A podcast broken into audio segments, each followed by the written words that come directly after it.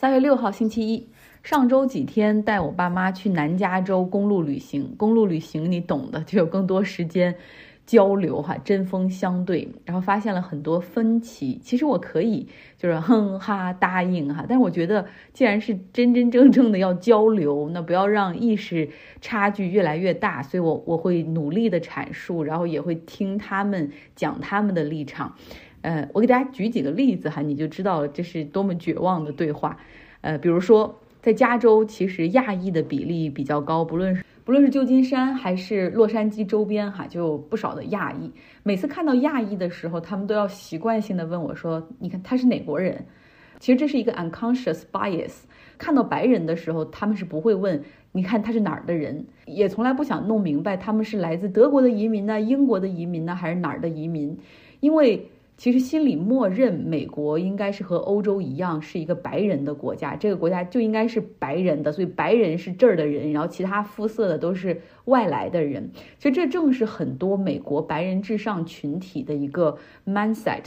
其实很多亚裔在这里生活，可能已经是第四代，然后很多人就是来的可能比哪些很多白人还要早几代人，但是依旧哈，他们还会被当成外人来看待。那当这些非白人的群体开始获得越来越多的社会资源、地位、高收入，然后那些白人之上的那些白人就会认为啊，怎么会这样？我的资源被抢了，我被插了队等等，所以就会充满了仇恨哈。呃，扯远了。总之，美国是一个移民国家，是一个多种族聚集的国家，包容性和多样性是它的重要特点。如果说你非要分族裔的话，就分这么几类：亚裔、拉丁裔。啊，非裔也就是黑人，或者欧洲裔也就是白人，以及原住民，这就可以了。不要总是想着他来自哪个国家，哈，这可能会是一个很 offensive 的问题。第二个呢是性别。在加州这个 LGBTQ 文化非常普遍的地方，queer 就是酷儿哈，这已经是很常见了。你看到那些异装的人非常漂亮，还有十指相扣的同性恋人。然后我爸妈他们经常会问说：“那是男的吗？怎么那样？”其实讨论性别在这个地方已经是一个很无意义的事情了哈。这时候应该放弃传统的偏见，因为在这里你可以成为任何你想希望的状态，这是一种自由，同时也是被尊重的哈。这倡导的是 gender。fluidity，甚至性取向和性别都是可以流动的哈，所以这个时候你需要听自我介绍的时候要注意一些，比如 pronoun，her，him，啊，或者是 they，them，哈，就是说，呃，my name is all，pronoun，she，her，哈，就证明我的一个性取向，或者我希望被当成女性被对待等等。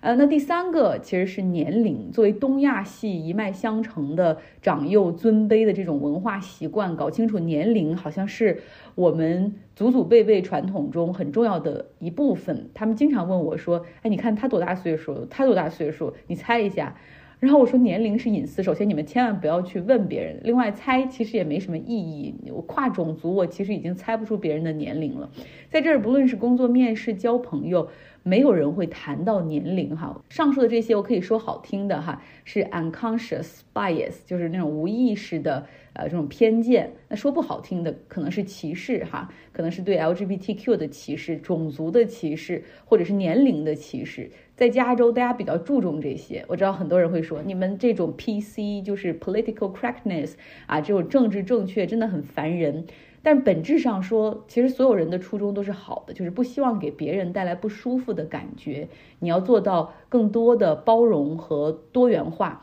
然后努力的去驱逐和淘汰这个社会中的糟粕、黑暗和那些所谓原罪的部分。旅途中，我爸妈他们对美国社会多了很多感受，比如说，因为我们沿着这个加州五号公路。开的时候，中部平原是农业产区，有不少农民就竖着牌子哈，批评州长 Gavin Newsom 关于一个水坝蓄水的一个安排，就可以那样直白的、直接的去公开批评州长哈，批评政府，然后他们觉得哇，居然可以这样。然后我们在 Santa Barbara 这个地方去了老城的一个古迹哈，那个是 County 的 Court。呃，是这个郡的法院，那个建筑群呢是西班牙殖民地风格，然后它也是免费的对公众进行开放，因为你大家都是纳税人嘛，这个东西是靠我们纳税人的钱维持运行的哈，呃，所以是无需预约，不用买门票，只需要过一个安检，然后你就可以自行参观了。又因为这个 court 这个法院还是一个 operational court。啊，就是它有很多的法庭在里面正在审理案件，然后呢，审理案件的这个法庭的外面它都会亮着那个灯哈，就是你可以把它理解成一个手术室的那种灯，然后但是它上面写着 quiet，就是你要进去一定要特别安静，然后你直接就可以推门进去旁听，像我们还进去听了一个案件。呃，然后就悄悄的进去，因为我爸戴着棒球帽进法庭的时候，法警看到了，提醒他要把帽子摘掉，以示对法官的尊重。那个案件是一个普通的市民起诉政府的案件哈，所以这也刷新了他们对于三权分立、司法独立的一个认识，就是你可以告政府，政府也是经常败诉的哈。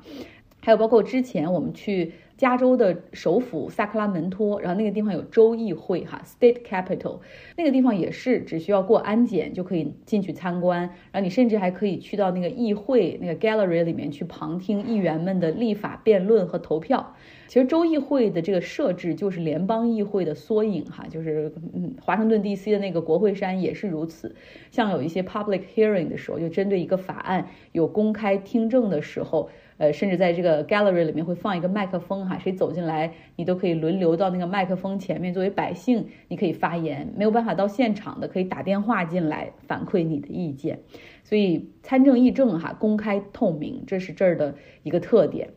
然后他们也发现了，像在加州这么发达的一个经济体，是不是世界第四大还是第五大经济体？呃，这么多人口哈，有需求往往返于旧金山和洛杉矶之间，这么两大城市之间居然没有高铁。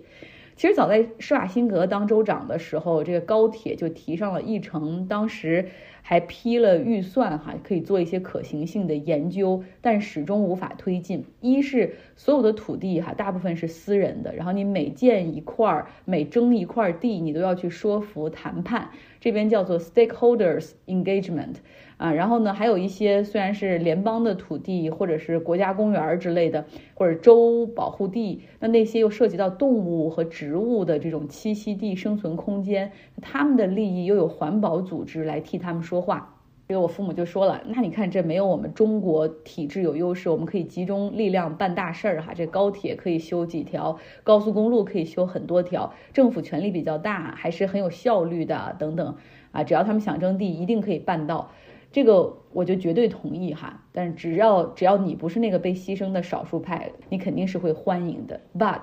如果你是呢？呃，然后他们还发现哈，原来在这边旅行不需要花什么钱，基本上是没有门票的支出。国家公园一个车一年才需要花七十美元，你可以随便去去各种哈，有三十多个国家公园可以去。然后很多的像洛杉矶市中心的 The Broad。啊，美术馆，还有格里菲斯天文台，还有洛杉矶爱乐的这个音乐厅，都是免费对外参观的。除了一些特展需要花钱，或者是音乐会需要花钱，哎，然后包括像位于马里布的昔日美国首富盖蒂博物馆也是免费的。这还有个故事哈，这个保罗盖蒂曾经是美国非常非常富有的石油大亨，一度是美国首富，但这个人非常的抠门，大家可能也都知道那个故事。他的一个孙子被绑架了，然后绑匪哈在在意大利把他给绑了，绑匪让他交赎金，然后他根本就不理，他说我有十三个孙子，我怎么知道你们是不是假的？然后如果我交了赎金，这一个孙子被绑了，你问我要钱，以后都被绑怎么办？这绑匪很生气哈，然然后就把他孙子的耳朵切下来一个，然后寄过来跟他说你这信不信这是真的了？然后他们又发现说真的是是他孙子哈。然后，这个时候出了一个价格，结果他还继续跟人家讨价还价，最后绑匪说实在受不了了，给我三百万就行。原来可能要几千万，但是最后保罗盖蒂就说我只给你两百万，就还是讨了价。他自己的儿子要借钱治病，然后他还向他儿子收了利息。这个人呢，他为了避税，常年甚至不住在加州，他住在英国那边。后来想到自己遗产怎么办，他就把财产哈都装到了很多的这种信托或者家族的这种信托基金里面去避税。呃，就是艺术品、大宅哈，还有包括一些什么特殊的建筑等等。那他放到这个信托里面，为的是免税，可以这样就继承下去。呃，但是政府说了，你不是放到信托里你就可以免税的，你是需要把它做成慈善的用途，对吧？你是向公必须要向公众开放，你最后才能够实现免税的。所以最后他是被迫同意哈，盖蒂 Museum 和盖蒂 Villa 都是免费向公众开放的。其实，在美国的税法上有很多给这种超富阶层的漏洞，就是可以方便他们把财富轻松的传递下去，然后免收巨额的财产税。所以有的时候哈，这个超富豪、超级富豪的死亡可以成为儿孙的礼物。改天我可以讲一讲这个。嗯，那继续说跟父母的争论哈，就是开车的时候，你想大家在这个封闭的空间开车又很无聊，然后就更多的讨论和争论、辩论的空间，像。我不知道你们的父母怎么样，我爸妈他们已经在微信上看视频，看到昏天黑地，然后经常看一些乱七八糟的视频。像我爸就忽然就就说起来哈，就看到车，然后就说，你看日本出口给中国的汽车和日本卖给美国的汽车质量完全不是一个档次的，哎，什么保险杠的厚度啊，然后什么安全等等。然后我说你别说了，这明显是假的，绝大部分的汽车。在卖给中国的就是在中国生产的，他们在中国早就建厂了。在美国，你看到的日本汽车，要么是在美国本土生产，要么就是在墨西哥生产，所以根本就不存在日本直接出口的双重标准。我说，土耳其次，假如说你说的是真的，那么产品的不同主要是因为这两个国家的标准不一样。然后他又说不对，像日本企业出口中国的产品质量就差，然后比卖给日本的这种本土的差多了。我说我同意，我同意。我说那主要是因为这两个市场有不同的监管标准。啊，他说那那中国企业出口国外的也和卖给本国的完全不一样，包括什么农药的残留啊、果汁的防腐剂啊等等。我说对，我说假如说你说的都是真的的话，那还是因为这个原因，就是这两个国家的食品。安全标准不一样。我说，企业是追求利润的，你不要指望他有什么觉悟，你也不要指望他有多少的良心，你不能因为这个去责备企业。这个问题的根本还是市场的标准和国家的监管，这个是根本的问题。如果你希望这两个市场的产品是一样的好的质量的话，那么很简单，你把你的监管和国外的那种呃更严格的监管看齐就可以了。对吧？所以我觉得有时候这些视频号完全传递的是那种虚假的、极度片面的垃圾，然后就不停的，我不知道因为看视频就不用过脑子还是怎么，就不停的给大家去投喂这种垃圾，这样不负责任的，然后非常，我觉得非常 superficial 的这种东西就可以轻松达到十万加，有的时候甚至也没有画面，就是一个很丑的主播，然后对着这个镜头在那胡喷一气。然后可能配一些非常劣质的音乐，然后我就想，你根本都不认识他，你全愿意相信他在那胡说八道，啊！然后当时我在开车嘛，后来又听，我想那不跟你们聊了，也无法说服你们，我就就继续听 podcast。正好听到一个节目里面讲，有乌克兰东部曾经被俄罗斯占领的那些地区，有几万的乌克兰儿童就被带到俄罗斯去安置了。就是有些人是孤儿哈，有一些是父母还健在，但是这个孩子当时就被弄走，然后直接送去俄罗斯了。然后我把这个新闻转述给他们，呃，然后他们说，哎，那这些孩子是去俄罗斯享福去了。我当时真的就 差点一口气都没上来。然后就不免话题又聊到我们非常有争议的这个乌克兰的问题，然后他们的言论还是那个，就啊，泽连斯基就是个演员，很会表演，然后他什么最近他说错了话，很快就会被干掉，估计活不长了。然后我就想说，你们这些东西到底是在哪儿看的？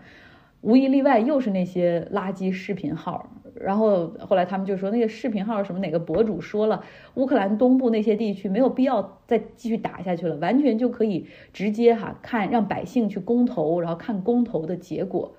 然后我就回了一个问题，我就说，我说你觉得咱们国家会让新疆的分离势力组织公投吗？然后他们哑口无言哈，然后甚至也不愿意再再谈下去。其实道理就是这么简单。我觉得就是有时候你多问一个问题，你就会觉得那些视频号说的东西都是 totally bullshit。但是我好像没有办法说服他们。有的时候他们说他们每天都在听我的节目，然后每天都在听，然后我只能说他们每天都在播放，可能不止播放一遍，但是他有没有听到，有没有听进去？现在显而易见是没有哈。但有的时候觉得，即使面对面的这种同一个空间里的掏心掏肺的沟通，好像也没有办法去说服他们啊！我不知道大家和自己的父母沟通也有这么多的障碍和代沟吗？好了，这就是今天的节目，感谢听了这么多牢骚哈，希望你有一个愉快的周一。三月一号星期三，本周的新闻还真的不少哈，像尼日利亚大选结果基本上就要出炉了。还有像以色列国内，目前如果用一个比喻的话，它像一个高压锅，随时可能会炸开哈，然后四分五裂，并不是说这个国家会分裂，而是说它那个联合政府很可能绷不住了。而且内塔尼亚胡这个一向以稳定、安全为他优势的这种经验老道的政客，居然亲手制造出了以色列近二十多年来最危险的一个局面。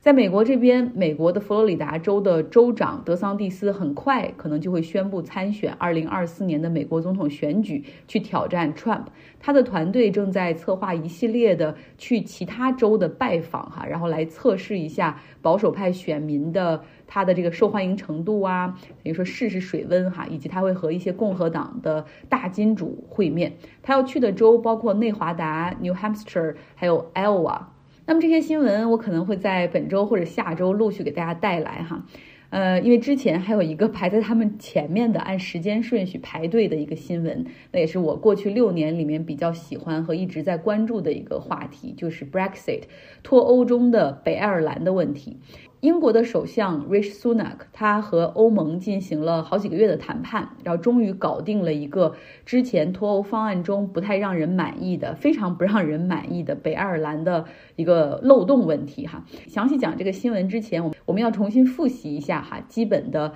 地理和历史的一些信息。英国包括英格兰、苏格兰、威尔士和北爱尔兰。那其中这个北爱尔兰，如果大家看地图的话，它就与英国本岛隔着一个海，然后呢，在爱尔兰岛的东北部阿尔斯特地区。那这个地方呢，长时间历史上它都是属于爱尔兰的一部分哈。不过，在十二世纪之后，随着英格兰的强大，然后他们就开始不断的对这个地方越海进行入侵，在多个世纪里面，哈，一直不断的骚扰。那在十七世纪之后，英格兰的实力逐渐强大，然后他们开始向这个地方彻底站稳脚跟，开始往这个地方迁很多的移民，在这儿搞种植园，并并且把他们的新教也带到那儿去了。爱尔兰岛上的其他部分信仰的都是天主教。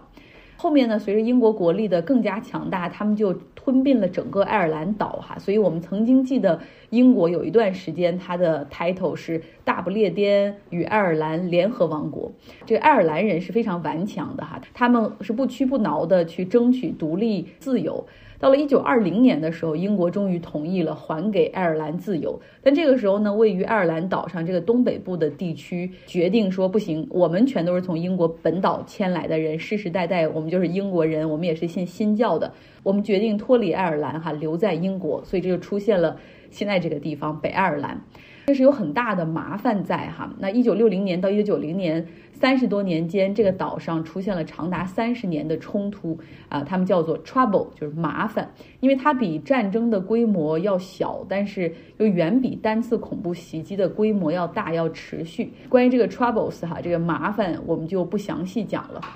那后面随着北爱和平进程，然后各方包括美国介入哈，帮忙调节谈判，最后签署了 Good Friday Agreement。到今年哈，这个 Good Friday Agreement 就这个和平协议就已经是二十五年了。能够最后和平下来，还有一个很重要的原因就是爱尔兰和英国都加入了欧盟，所以在爱尔兰这个岛上就不再有边境和关卡，因为大家都是管你是哪儿的人，反正大家都是上面还有更大的一个系统欧盟哈。所以整个的这个爱尔兰岛上的情况就很好，和平啊稳定，直到英国脱欧。那英国和欧盟唯一的陆上边境，实际上就是在北爱尔兰和爱尔兰这个边境上。那北爱尔兰问题怎么办？哈，这是一个疑难杂症。重新恢复北爱尔兰边境的关卡，可能会让那些麻烦重新再来。哈，在这个 Good Friday Agreement 里面也强调，就是说不再会设置这些关卡。那如果不设置的话，英国你脱欧了。那北爱尔兰是留在欧盟里吗？这让北爱尔兰，尤其是北爱尔兰的执政党 DUP 哈，就统一党，非常的担心，就是是不是有一天我们不只是贸易身份留在欧盟，我们可能永远的会被英国抛弃哈。但当时在谈判的过程之中呢，英国也不希望因为这个问题延迟脱欧，所以当时的首相 Boris Johnson 就和欧盟谈了一个临时的方案，叫做北爱尔兰 Protocol，把北爱尔兰留在欧盟里，但是它还是英国的一部分。那英国本土运到北爱尔兰的货物需要提供证明，如果只在北爱尔兰销售的话，也需要提供证明。那些另外的那些到爱尔兰销售进入欧盟的，你还要提交欧盟的通关手续。这是一个基本没有人满意的方案哈，所有人都说太糟糕了，太糟糕了。首先，英国的这些贸易公司搞出口的这些公司就担心手续会比较麻烦。所以很多公司直接暂停了对北爱尔兰的供货，结果导致北爱尔兰当地的一些超市很长时间里货架空空的哈，百姓生活非常不便。那北爱尔兰的这些政客哈，DUP 像这个党就会觉得这事儿风险太高了，这可能会未来威胁到北爱尔兰是否能继续和英国哈同呼吸共命运。那像英国的这种硬派脱欧者也认为说，就因为这个北爱尔兰的这个 protocol 啊，英国的司法系统不能够彻底脱离欧洲法院。欧洲法院是相当于是欧盟内部解决这个贸易纠纷的一个有这种最高的裁决权利。啊，像欧盟内部的产品，它有统一的市场标准，有有这种贸易的市场准则，哈，都是由欧洲法院来进行最高的裁决。那现在北爱尔兰留在欧盟里呢，那就意味着这个地方它的产品、它的贸易依旧是被欧盟法院啊有这种管辖权。这也就意味着欧洲法院还对英国保有着这种管辖权。那英国脱欧派大部分人当时想争取的就是这个英国的司法独立哈，因为这是一个国家主权中最重要的一部分。那相当于因为你这个北爱尔兰的问题没有彻底解决，这个司法独立没能够实现。那么现在的首相 Rishi Sunak 啊，他上任之后其实一直也希望为自己，一个是要把这个时间位置做得长一点哈，不能成为那种短命的首相。第二个很重要的就是说，希望能够在自己任期内留下一些 legacy，就是留下点成绩。他呢决心把北爱尔兰这块硬骨头给啃了，所以他和欧盟哈开始进行谈判。那目前双方已经达成了协议，新的协议的名字叫做温莎 framework，啊，温莎框架。重要的变化呢，就是从英国运抵北爱尔兰的货物。可以分成绿色通道和红色通道。进入绿色通道的货物就可以被视为只在北爱尔兰进行销售，那么不需要进行任何的通关申报和检查。走红色通道的呢，是会进入到爱尔兰销售的，那就是会等于说是英国的东西要进入欧盟，那会被检查，也要提供手续。那这样说来，除了手续简化之外，哈，分类简化之外，那北爱尔兰实际上还是一半留在欧盟里面，所以欧洲法院依旧对北爱尔兰有管辖权。但是啊，Risunak 又谈好一个新的条件，就是允许北爱尔兰的议会，哈，呃，当有多少多少个人共同投票赞成的时候，他们就可以对欧盟新生效的法律是否适用于北爱尔兰。就可以有一个否决的机制，比如说，假如说哈，欧盟会实行一个新的 VAT 啊增值税的一个，比如新的一个标准，那么北爱尔兰它可以通过自己议会投票拒绝适用于他们当地。其实感觉上我觉得还不错哈。首先你在贸易上面简化了 paperwork 手续什么的，然后同时好像给北爱尔兰的政府和议会更大的权利。但这就是北爱尔兰的执政党 DUP 哈统一党是不想要也不喜欢的。他们这个 DUP 统一党就是希望是永远和英国统一在一起。他想要的不是更多的权利，想要的也不是更多的自治，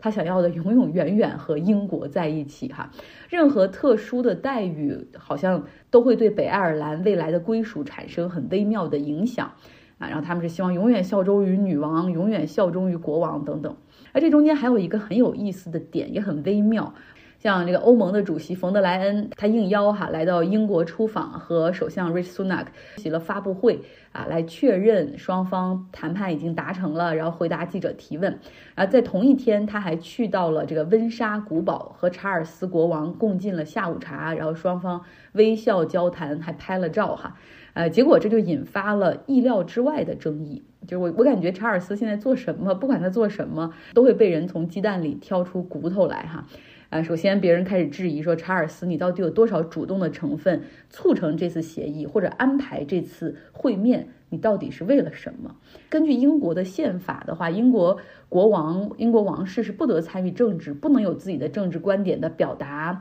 呃，过去女王做得很好哈，很懂得这个边界在哪儿。就是宁愿沉默也不愿意多发声，但是查尔斯年轻的时候就很喜欢发表观点啊，所以人们觉得现在新的这个协议既然以温莎 framework 哈这个温莎框架命名，那温莎是什么？温莎不仅是这个地点的名字，还是城堡的名字，同时也是国王家的姓，这代表了国王的支持。然后这中间还有一点出入，就是当记者问到这个为什么呃国王会和冯德莱恩有这样一个会面，首相办公室是说这是国王的决定，而白金汉宫说这是唐宁街十号的建议，所以这个就又让别人揣测说这个查尔斯是不是在这儿做的太多了。那第二点呢，就是这个北爱尔兰的执政党 DUP，我们之前说了哈，它一直其实是一个保皇派，因为他们跟英国王室的关系非常的紧密哈，然后他们绝对的忠心拥趸。那当国王去 endorse 哈，去去赞成和支持一个决议的时候，好像会给他们额外的一层压力，让他们很难拒绝哈。所以，假如说查尔斯真的是有这层意愿，希望通过自己的这个 endorsement 让北爱尔兰去答应和同意接受这样的一个新的框架的话，那么他很可能把自己置于一个非常尴尬的位置，因为相当于是 overreach，就是你有点越过了边界。而且现在这个已经引起了北爱尔兰的执政党 DUP 的和英国脱欧派中的这些鹰派的不满哈，然后就觉得说国王这次做的好像有点过了。但是也有一些人在替查尔斯说话，就是说现在媒体还是社会还是政客，大家对于查尔斯都过于苛刻了。如果女王还活着哈，她做同样的事情，没有人会多看一眼，甚至没有人会注意到，没有人会发出任何的疑问。但是现在只要是查尔斯做，大家都用放大镜去放大，然后去挑哈这中间的刺儿。